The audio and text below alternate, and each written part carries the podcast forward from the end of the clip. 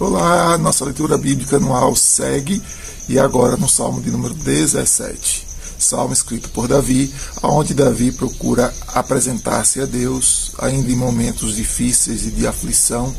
E do verso 1 ao verso 5, Davi apresenta diante de Deus a sua busca pela santidade, a sua busca por aquilo que é correto, e ele se apresenta a Deus não com perfeição, porque nenhum homem, nenhum ser humano pode ser perfeito, mas ele apresenta a Deus a sua busca e a sua tentativa de sempre seguir nos caminhos do Senhor. E ele faz isso comparando-se com os homens violentos ou com o fraudulento. É? E ele então vai dizer assim: Deus, os meus lábios não são fraudulentos, o meu coração e as minhas palavras, elas não são enganosas, como dos meus inimigos. Né? Eu sempre quero fazer, sempre quero buscar, sempre quero andar nos teus caminhos. Então, Davi apresenta o desejo do seu coração e a, e a sua busca constante de obediência. Do verso 6 ao verso de número 12, Davi então apresenta a Deus os seus inimigos e Davi então pede proteção a Deus. E Davi usa duas expressões aqui bem interessantes. A primeira delas é dizer a Deus que o guarde como a menina dos seus olhos. Né? E nossos olhos são sensíveis mesmo. A gente procura sempre proteger. No vento, a gente fecha logo os olhos para que não entre nada nele. E Davi usa essa expressão, não é? Para que Deus seja sensível a protegê-lo e a cuidar dele. E a outra é pedir que Deus então o proteja, né, o cubra com as suas asas, que é uma expressão também de proteção.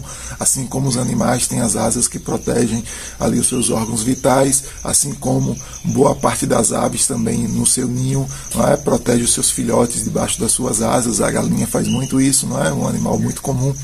Então, Davi pede a Deus então que o cubra de proteção é essa expressão que é muito comum aparecer aí no diálogo judaico né, e, e aparece na Bíblia.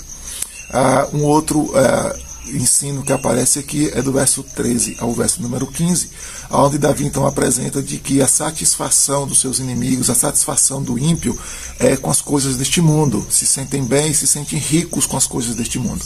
E Davi, e Davi então termina o salmo no verso 15 dizendo de que a sua maior satisfação é poder estar na presença de Deus na eternidade. Então a, a convicção e, e o destino e o desejo da sua alma é estar com Deus no futuro e não necessariamente se encher de bens neste mundo e se sentir satisfeito e preenchido. Então, são muitas lições boas que o Salmo 17 nos traz. Então, me segue, que eu te ensino pelo caminho, e até amanhã, querendo Deus, na nossa leitura bíblica anual.